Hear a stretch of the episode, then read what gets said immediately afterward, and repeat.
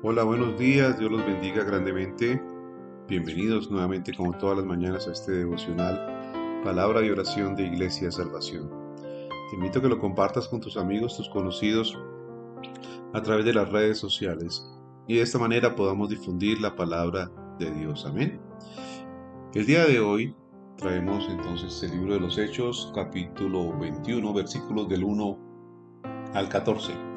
Y dice así la palabra de Dios. Viaje de Pablo a Jerusalén. Después de separarnos de ellos, zarpamos y fuimos con rumbo directo a Cos y al día siguiente a Rodas y de allí a Patara.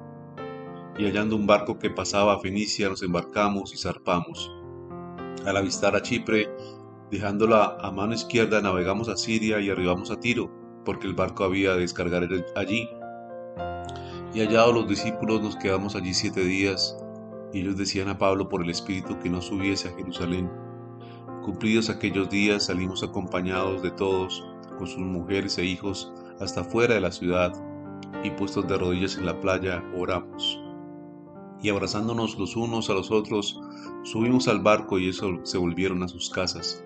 Y nosotros completamos la navegación, saliendo de Tiro y arribando a Tolemaida, y habiendo saludado a los hermanos, nos quedamos con ellos un día al otro día, saliendo Pablo y los que con él estábamos, fuimos a Cesarea y entrando en casa de Felipe el evangelista, que era uno de los siete, posamos con él y éste tenía cuatro hijas doncellas que profetizaban. Y permaneciendo nosotros allí algunos días, descendió de Judea un profeta llamado Agabo, quien viniendo a vernos tomó el cinto de Pablo y atándole los pies y las manos dijo, Esto dice el Espíritu Santo, Así atarán los judíos en Jerusalén al varón de quien es este cinto, y le entregarán en manos de los gentiles. Al oír esto le rogamos nosotros y los de aquel lugar que no subiese a Jerusalén. Entonces Pablo respondió, ¿qué hace ir llorando y quebrantándome el corazón? Porque yo estoy dispuesto no solo a ser atado, mas aún a morir en Jerusalén por el nombre del Señor Jesús. Y como no le pudimos persuadir, desistimos diciendo, hágase la voluntad del Señor. Amén. Hechos 21 del 1 al 14. Aquí el Espíritu Santo entonces le habló a Pablo de diferentes maneras. Podemos entender que Pablo necesitaba obviamente de la guía del Espíritu Santo. Y nos preguntaríamos, ¿desobedeció Pablo al Espíritu Santo yendo a Jerusalén? Tal vez no, pero parece que el Espíritu Santo advirtió a estos creyentes que el sufrimiento que Pablo enfrentaría en Jerusalén llegaría incluso a causarle la muerte. Entonces llegaron a la conclusión de que no debía ir debido al peligro existente, de la oposición que existía por mano de los judíos, quienes buscaban de una u otra manera matarle. Pero aún así Pablo se esforzó y les mostró a ellos que su deseo por cumplir el propósito del Señor iba más allá de su propia vida, iba más allá de sus propias eh, convicciones y de sus propias creencias. Su deseo de servir al Señor siempre iba más allá de lo que él humanamente podía hacer. Allí entonces se reunió con diferentes hermanos quienes eh, se dolieron de que él fuera hacer entonces eh, apresado en, Jerusalén y que fuera entregado a los gentiles como lo anunciaba el Espíritu Santo. Pablo entonces sabía que lo encarcelarían en Jerusalén. Perdón, sus amigos le rogaron que no fuera, pero sabía que tenía que hacerlo porque Dios así lo quería. A nadie le gusta enfrentar dificultades ni sufrimientos, pero un verdadero discípulo, un discípulo fiel, quiere que sobre todas las cosas agradar a Dios. Nuestro deseo entonces de agradarlo podía oscurecer nuestro deseo de evitar las dificultades y sufrimientos. Pero Pablo no le ponía caso a estas situaciones, sino seguía, seguía manteniéndose en fe y en fidelidad al Señor. Podemos decir entonces que los hermanos hicieron lo correcto, dejaron que Pablo siguiera eh, su camino diciendo que se hiciera entonces la voluntad del Señor. Muchas veces debemos descansar en eso, descansar en que Dios haga su voluntad, en que Dios cumpla su propósito. Tal vez era ya el llamado de Pablo a encontrarse con Cristo en el cielo. Era tal vez ya el momento en que Dios iba a llevar a Pablo entonces a la muerte para recoger, recogerle y estar con él en su gloria. Entonces muchas veces queremos nosotros oponernos a los propósitos de Dios y muchas veces esos propósitos de Dios pueden ser algo de bendición para nosotros. Debemos entonces tener la guía del Espíritu Santo, así como estos hombres y mujeres pudieron tener la, el don de profecía y a través del cual entonces el Señor habló a Pablo.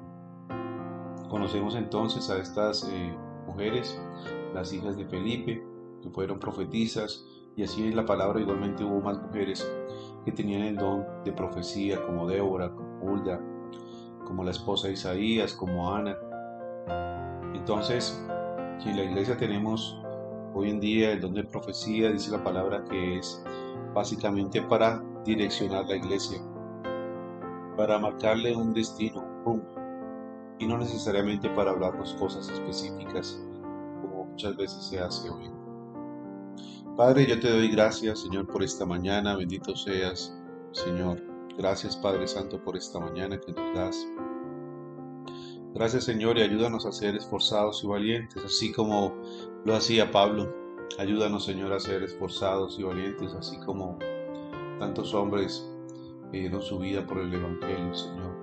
A pesar de la oposición, de las amenazas, de los peligros de muerte, Señor te pido que tengamos ese valor, porque hoy en día son muchos los que se retraen, son muchos los que esquivan las dificultades, son muchos los que esquivan los sufrimientos, las dificultades, Señor, que se nos puedan presentar y entonces callan, Señor.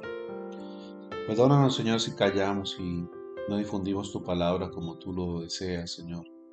Perdónanos, Señor, porque muchas veces somos temerosos, y no tenemos muchas veces tampoco la guía del Espíritu Santo porque no somos atentos a su voz, Señor. Hoy te pido, Padre, en nombre de Jesús, que tú nos guíes, que nos muestres el camino, Señor.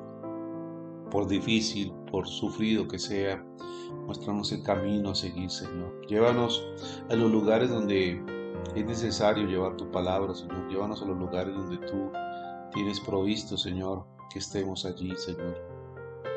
Igualmente, Señor, llévanos a casas, a sitios que tengan su corazón dispuesto para escuchar tu palabra, Señor, así como había allí hermanos y hermanas, familias, Señor, que estaban acompañando, Señor, con sus hijos estos propósitos que tú tenías, Señor. Aquellos que se reunían entonces a orar igualmente para seguir en el camino de la salvación, Señor. Hoy te pido, Padre, en nombre de Jesús, por toda circunstancia adversa que tengamos en nuestras vidas, Señor. Que tú te levantes, Señor, y nos defiendas, Señor. Que nos defiendas de los enemigos, Señor, porque son muchos los enemigos de la fe. Que te levantes y nos defiendas, Señor, de, de tanta oposición que hay en este mundo contemporáneo, Señor. Te pido igualmente por los enemigos, Señor, que aquellos que nos ultrajan, que nos quieren quitar, Señor, que nos quieren intimidar, que nos quieren tal vez quitar la bendición, Señor, te pido que tú reprendas todo enemigo, Señor, que se haya levantado en nuestras vidas, Señor. Ayúdanos, Señor, porque necesitamos de ti, de tu gloria, Señor, de tu poder, de tu escudo, Señor, de tu protección y de tu amor. Te lo pido, Padre, en el nombre de Cristo Jesús. Amén y amén. Mis queridos amigos hermanos, Dios los bendiga grandemente. Nos vemos el próximo lunes 6.30 M aquí en este devocional Palabra y Oración de Iglesia Salvación. Un abrazo para todos, bendiciones.